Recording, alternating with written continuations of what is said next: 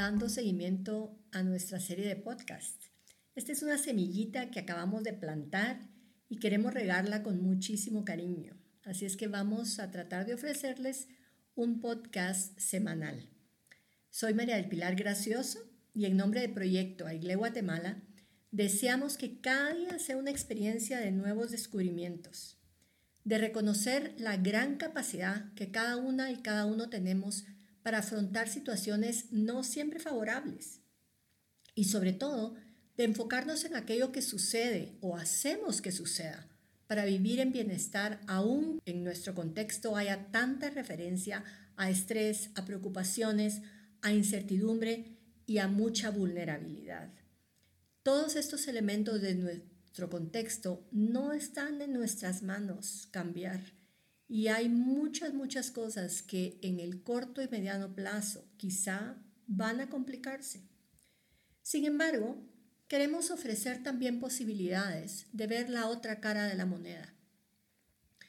Nos han solicitado que hoy compartamos nuestras reflexiones sobre bienestar familiar en esta época en que estamos encerrados completa o parcialmente.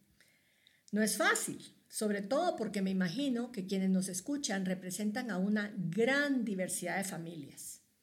Algunas serán familias extendidas, viviendo todas en una casa, otras serán familias monoparentales, en las que generalmente será solo mamá con hijos, y otras familias estarán constituidas por papá, mamá, hijos, abuelos.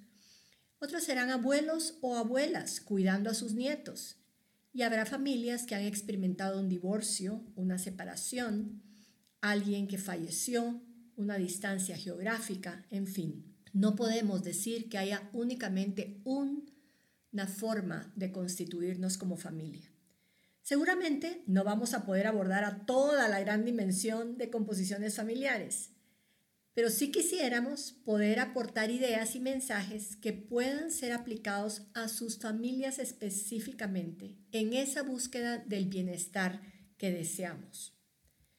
Ahí es donde quisiera pedirle que en donde esté escuchándome pueda por unos segundos pensar en su familia ¿A quiénes considera su familia nuclear? ¿A quiénes considera como familia que aunque no les vea muy seguido, mantienen una gran cercanía? ¿Quiénes son aquellos amigos o amigas que para usted son su familia?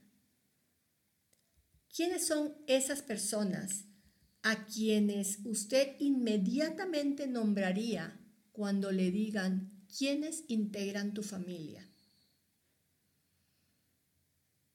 Pensemos si esa lista fue de pocas personas o si esa lista fue de muchas personas.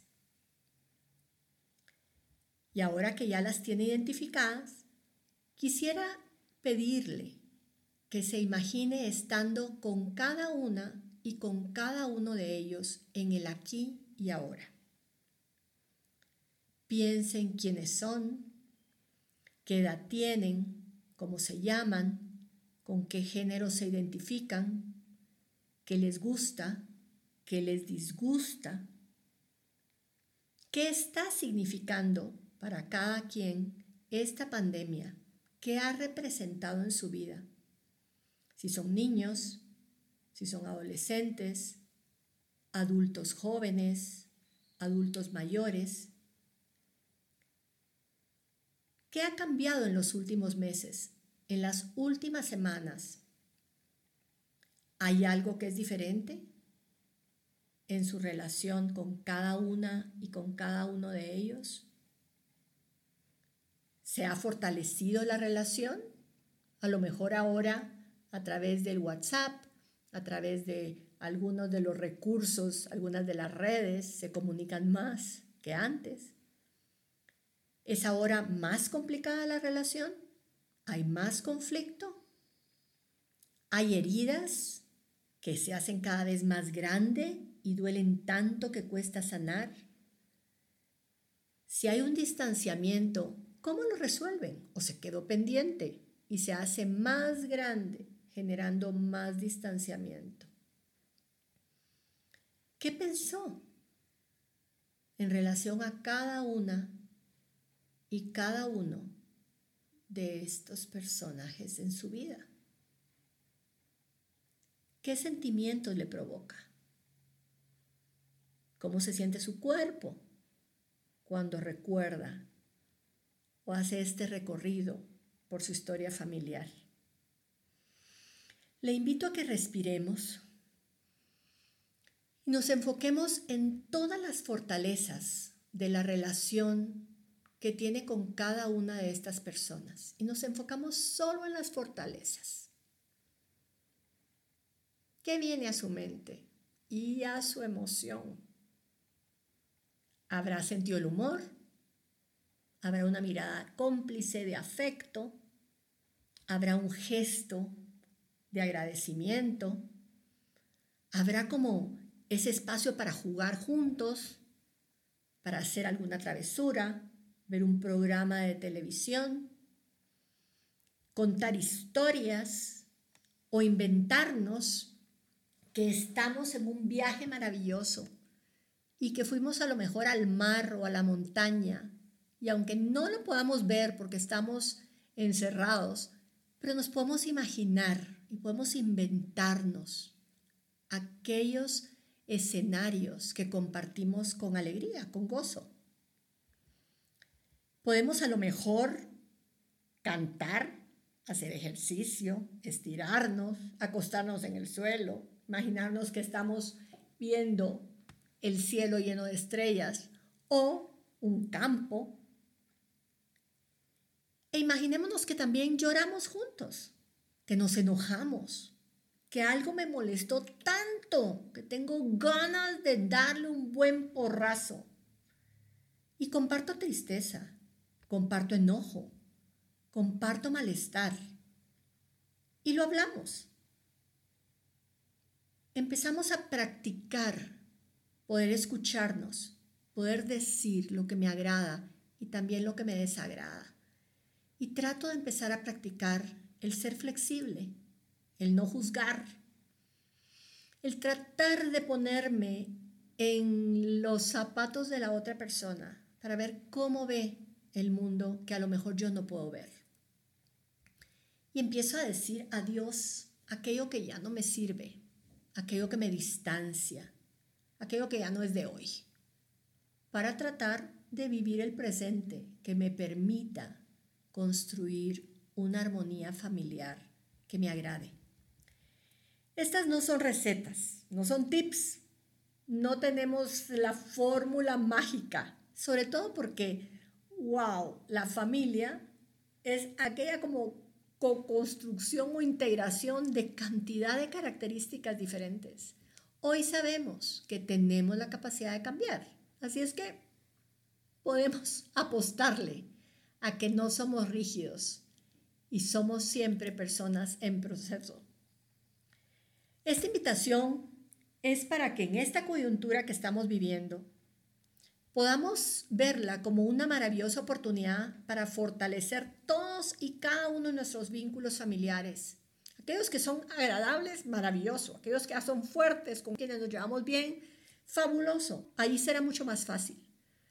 Pero aquellos con quienes tenemos esos espacios, esos barrancos, a lo mejor con ellos vamos a necesitar iniciar una nueva ruta para reparar para sanar, para reparar todos aquellos pinchazos en las llantas y estrechar esa cercanía, particularmente con quienes estábamos distanciados o en conflicto y con quien a lo mejor hay tantas cuentas pendientes que quizá no sabemos ni siquiera por dónde empezar.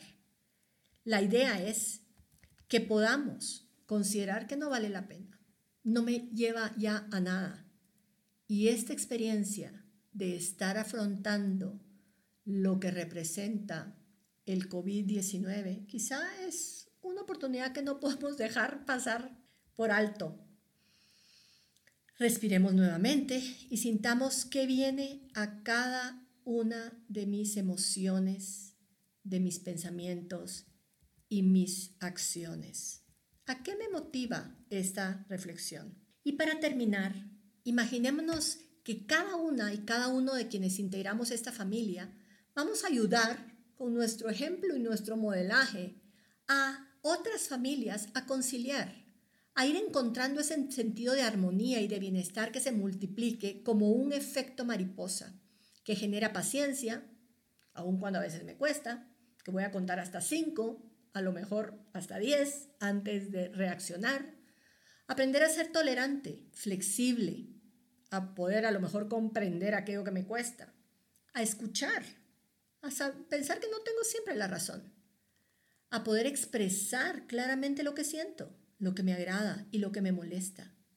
Y no es que sea automático. Sin embargo, hoy sabemos que podemos entrenarnos y que podemos practicar esos nuevos hábitos de cercanía, de conexión y de comunicación.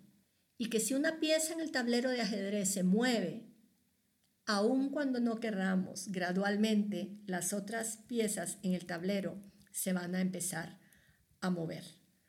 Nos invito entonces a que contagiemos este espíritu y que este encierro parcial o total nos ayude a resolver, a fortalecer y sobre todo aprender a vivir con esa alegría y paz que me da tener mis relaciones al día, particularmente con todas aquellas personas a quienes considero mi familia. Estamos pendientes de ustedes y con todo el deseo y compromiso de ayudar. No duden en contactarnos si podemos ofrecerles apoyo y que tengan una muy buena semana.